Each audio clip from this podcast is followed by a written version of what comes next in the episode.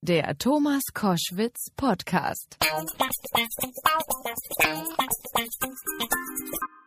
Koschwitz zum Wochenende jetzt mit einem Mann, der war schon ein paar Mal da. Ich schätze ihn sehr und ich freue mich, dass er heute wieder da ist, kurz bevor er sich abmacht Richtung USA. Vince Ebert, herzlich willkommen. Ja, ich freue mich. Vielen Dank für die Einladung. Sehr, sehr gerne. Ähm, du machst ja mehrere Dinge. Du bist äh, deutschsprachig als Physiker auf Ja. Comedybühnen zu Hause. Das allein ist schon erstaunlich. Es gibt eigentlich nur zwei im deutschsprachigen Raum, die sozusagen ein Fachgebiet mit Comedy verbinden. Genau. Das, der eine äh, äh, ist Hirschhausen. Genau. Äh, Mediziner und Ja, komisch. aber junger Nachwuchskünstler kennt man wahrscheinlich nicht hier Ja, in der Region. genau. Ja, ja, genau. Und, Mit- und ich halt. Ja, und du halt. Und du schon seit wie vielen Jahren machst du das eigentlich? Seit äh, 20 Jahren jetzt. Nein. Wirklich. Ja, es ist unfassbar. Ja, ich bin schon ein richtig alter Knochen. Ja. Meine Herren, und du hast äh, am Anfang das aus Gründen des Spaßes nur mal so nebenbei gemacht. Ja, eigentlich aus so einer Notlage raus, weil ich irgendwie nach dem Studium ein paar Jahre in der freien Wirtschaft war, Unternehmensberatung gemacht habe, äh, auf der dunklen Seite der Macht sozusagen quasi. Äh, habe dann nach ein paar Jahren aufgehört und wusste eigentlich nicht so richtig, was ich mit meinem Leben anfangen sollte, weil ich gemerkt habe, irgendwie brechen gerade so meine ganzen beruflichen okay. Träume zusammen. Wo, wo, wo waren die denn? Deine beruflichen Träume? Ja, ich habe halt gedacht, naja, studierst du Physik, gehst in irgendeine Forschungsentwicklungsabteilung oder machst was in der freien Wirtschaft. Und dann habe ich gemerkt, das funktioniert alles irgendwie nicht. Irgendwie macht mir das, das Fach Spaß, hat mir immer Spaß gemacht, aber in so einem klassischen Job irgendwie, äh, das, das, das funktioniert irgendwie nicht. Okay. Und in dieser totalen Not raus äh, haben mir Leute gesagt, Freunde gesagt, du, du bist eigentlich ein witziger Typ. Du nachts um drei Uhr äh, in der Küche erklärst du uns immer die Relativitätstheorie. Äh, geh doch auf die Bühne. Wie war dein erster Tag auf einer, oder der, der erste Abend vermutlich mal auf einer Bühne? Das war tatsächlich im Café Kaktus äh, in Friedberg. Das ist im Hessischen, Ja, im genau. Hessischen, genau, Genau. in Wetterau. Ja. Ähm, das war, äh, zu meiner großen Überraschung hat es ganz gut funktioniert, weil am Anfang war man dann irgendwie, es waren ja auch viele Freunde und Ver Verwandte und Bekannte da, die haben einen da, so. Ähm, das war irgendwie okay, aber schlimm wurde es dann so ein paar Monate später, wenn du dann so praktisch mal nach Köln oder so, wo dich keine Sau kannte und auch keiner dich für sich, und du, du kannst ja am Anfang auch nix. Ja, das, das ist ja wirklich auch Handwerk. Du musst das wirklich lernen, auf der Bühne zu stehen, eine Geschichte zu erzählen. So. Und das war eine harte Zeit, aber äh, ich wusste immer irgendwie, ich, ich, ich, ich, ich, ich mag das, ich, äh, das, das hat ein Potenzial und ich habe durchgehalten und so, 20 Jahre später sitze ich immer noch hier. Vince Ebert ist äh, zu Gast bei Koschwitz zum Wochenende. Du bist auf dem Wege nach Amerika und schreibst parallel ein Buch Ja. darüber. Genau. Erklär mir mal, wie ist denn das eigentlich für euch jetzt? Also du bist ja verheiratet Ja. und willst mit deiner Frau jetzt rüberziehen nach in die USA. Ja. Lassen die dich rein? Ja, also das ist äh, dieser Visumsquatsch. Allein das äh, ist natürlich im, im Buch eine, eine große Geschichte. Wie, du brauchst ja da, also ich will ja da wirklich arbeiten drüben. Ich habe ja ein Buch, äh, ich habe ja ein, ein Programm auf Englisch und spiele es ja auch schon seit ein paar Jahren äh, in, in Großbritannien. Ähm, und du brauchst da ein Arbeitsvisum. Aha, für O- ein Jahr. Ein O1 Arbeitskünstler, ein Stand-up-Visum. Das, das heißt, du darfst nur Stand-up machen, wenn du da tanzt oder dich hinsetzt, ist Feierabend. Nein, Quatsch. Also, und das ist, das ist wahnsinnig schwierig, das zu bekommen, äh, weil du musst im Vorfeld einen Tourplan Du musst denen schon sagen, ich spiele da und da und da. Und das ist die Grundvoraussetzung, dass du dieses Künstlervisum bekommst. Du kannst nicht sagen, so American Dream mäßig, ich gehe da mal rüber und guck, was passiert. Ich habe da mal mit einer New Yorker Anwältin telefoniert vor ein paar Monaten und habe gesagt, ja, aber this is the American Dream. Und dann sagt sie, ja, sorry, we don't do it anymore. Ah, schade. Es ist Aber- also nicht mehr so doof, ja. Ja, ja, also es ist richtig schwierig geworden. Nicht erst seit Trump, sondern tatsächlich seit 9-11, da sind die so wahnsinnig pingelig geworden. Und ja, wir haben jetzt den ganzen Quatsch durch und äh, ja, am 10. Juli geht's los. Vince Ebert ist mein Gast bei Koschwitz zum Wochenende. Äh, Comedian, Komiker, Kabarettist. Kabarettist am ehesten, oder? Ja, ja. pff, Und Physiker, ja, Diplomphysiker. ich mache Erwachsenenbildung. Ah, damit sind wir mittendrin.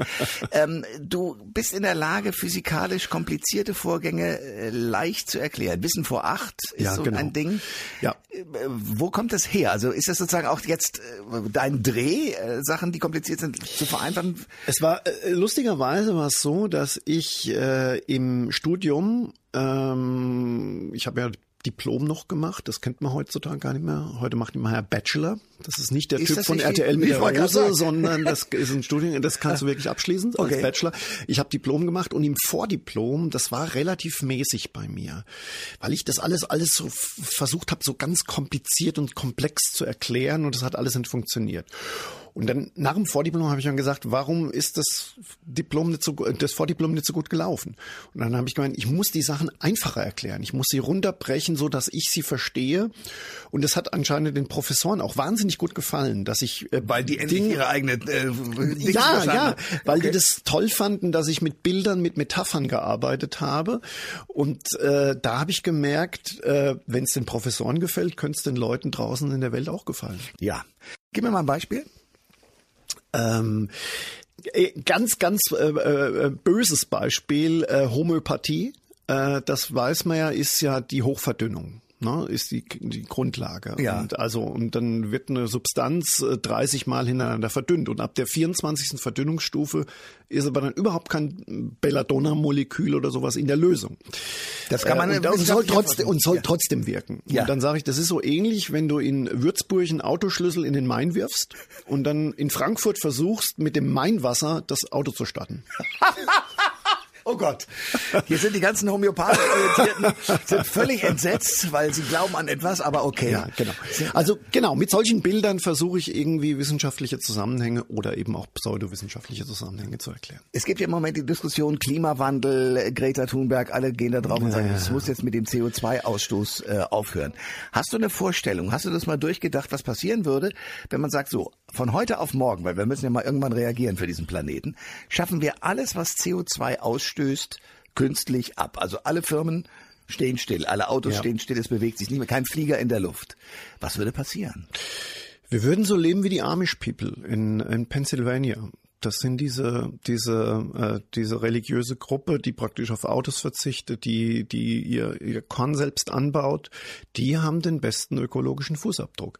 Das heißt, wir haben ein großes Dilemma eigentlich. Wir wissen, äh, dass es den Klimawandel gibt, dass der menschengemacht ist zu einem gewissen Teil, ähm, aber gleichzeitig zu sagen, äh, alles reduzieren löst ja auch die Probleme nicht. Also ich habe da auch keine Lösung für. Äh, ich plädiere immer nur äh, dafür, gebt den, den Wissenschaftlern die Macht. Also mein Lieblingsbeispiel ist, vor 150 Jahren haben die führenden Fachleute äh, geglaubt, das größte Umweltproblem in den Großstädten ist der Pferdemist. ja, Halt mich für verrückt, aber Pferdemist ist derzeit nicht unser größtes Problem. Das heißt also, es kann sein, dass in 50 Jahren äh, das Problem, das wir jetzt als so wahnsinnig schwierig erachten, gelöst ist und die Leute sich kaputt lachen, dass wir uns über Erdölvorräte oder Plastikmüll Gedanken gemacht haben. Das kann sein, ich weiß es nicht, aber ähm, Innovationen laufen eben unberechenbar ab. Vince Ebert ist mein Gast bei Koschwitz zum Wochenende. Der Mann, der auf dem Weg nach äh, Amerika ist.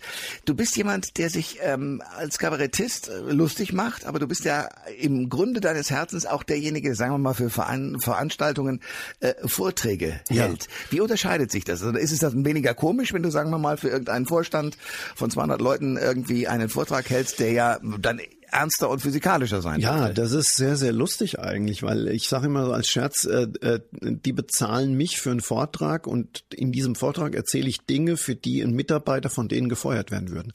Beispiel? Also, äh, äh, ich mache mich zum Beispiel sehr viel über diesen Controlling-Wahn lustig, also der ja überall in jedem Unternehmen, in allen Unternehmen ist, dass die, dass die Controller eben sagen, wenn wir es nicht berechnen können, also wir, wir alles, was wir nicht berechnen können, wird wegoptimiert. Äh, ist übrigens auch bei Radiosendern oft so. Na, da wird die Marktforschung gesagt. Äh, so, aber also auch da ist äh, wird Kreativität gekillt in Unternehmen, indem man praktisch alles im Vorfeld äh, ganz exakt durchberechnen möchte. Und da lege ich die Wunde rein, mache das natürlich äh, mit mit äh, mit mit Witz, mit Humor. Die lachen drüber, aber da stecken natürlich auch tiefe Wahrheiten drin, weil natürlich jeder weiß, selbst der Controller weiß, dass äh, seine Aufgabe nur in bestimmten Bereichen funktioniert. Wenn es um Kreativität, um Fantasie geht, kannst du halt Dinge nicht berechnen. Nee, äh, vor allen Dingen, es, es gibt, habe ich so den Eindruck, immer denselben Ablauf. Es gibt sozusagen eine kreative Idee, kleine Leute machen irgendwas und dann gibt es ich hoffe, die BWLer verzeihen mir diesen, diesen äh, Satz jetzt, aber dann gibt es sozusagen den, die Übernahme der BWLer ja. und Controller in deinem Fall auch. Und dann wird das Ganze zwar optimiert bis zu einem gewissen Grad, aber es hört auf, sich weiterzuentwickeln. Genau. Also ein Beispiel, was ich auch in Amerika sehe, ist äh, Steve Jobs mit seinem Apple. Der wollte die Weltherrschaft mit einfach coolen Ideen und hat die genau. immer dauernd optimiert. Und jetzt äh, Thomas Cook ist ganz nett. Ja, ja. Das ist übrigens auch der große Unterschied zwischen Silicon Valley und, und, und, und Deutschland. Also im Silicon Valley sind Leute in der Unternehmensführung, die vom Produkt kommen. Ingenieure, ITler. Da findest du kaum BWLer und Juristen in der Geschäftsführung. Die sind da zwar auch, aber die haben wenig zu sagen. Und in Deutschland hast du eher den BWLer, den Juristen, der dem Ingenieur sagt, was er zu tun hat. Und das finde ich ist äh, äh, ein großer Fehler. Vince Ebert ist mein Gast bei Koschwitz zum Wochenende. Der Mann, der nach Amerika geht und bis jetzt gespielt hat, noch ein paar wenige Auftritte hat. Äh, Zukunft ist the future. Ja, schöner Titel, oder? Der, ja, ja. Ich, ja. ja. Gefällt mir. Jetzt ist die Frage natürlich, was ist da der Inhalt? Also du guckst in die Zukunft. Äh genau, also das, äh, ich spiele das Programm noch äh, bis zum 2. Juni, großer Sendesaal hier im HR, letzte Show mit Zukunft is the Future.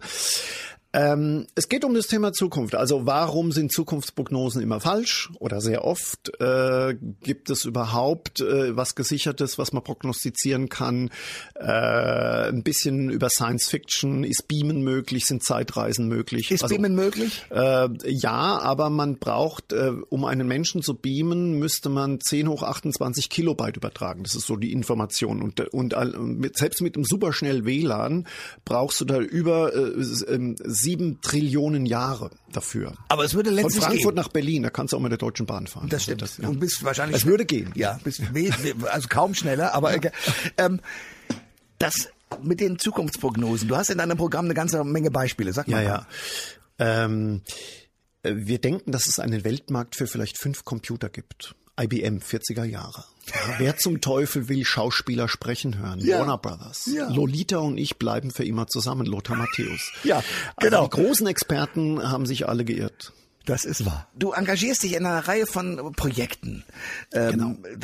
Bildungsprojekte, Jugendliche, du willst also sozusagen genau. junge bin, Menschen. Äh, MINT-Botschafter, also MINT, das sind diese Mathematik, äh, Informatik, Technologie, also diese, diese, diese naturwissenschaftlichen Fächer. Da bin ich Botschafter und versuche praktisch auch Kindern dieses Thema näher zu bringen. Ich mache mit äh, Erik Meyer zusammen von Pur Plus, der Moderator, äh, habe ich ein Programm für Kinder, Schlau hoch 2 heißt es. Und eine schöne CD, also wo ihr auch genau, da gibt's auch ein Hör, äh, Hörbuch dazu, ja. also äh, wo wir praktisch versuchen Kindern das Universum zu erklären. Und also das ist mir schon sehr sehr wichtig bei allem Flachs, dass man eben sagt, hey, das ist ähm, äh, wir haben keine natürlichen Ressourcen, wir haben einfach nur unseren Kopf. Und äh, wenn jemand die Welt zum Positiven verändert, dann sind es im Zweifelsfalle nicht Politiker, sondern dann sind es Wissenschaftler, dann sind es Ingenieure, dann sind es Erfinder, die mit klugen Ideen äh, Probleme Probleme lösen. Alle Informationen zur Sendung gibt es online auf thomas-koschwitz.de.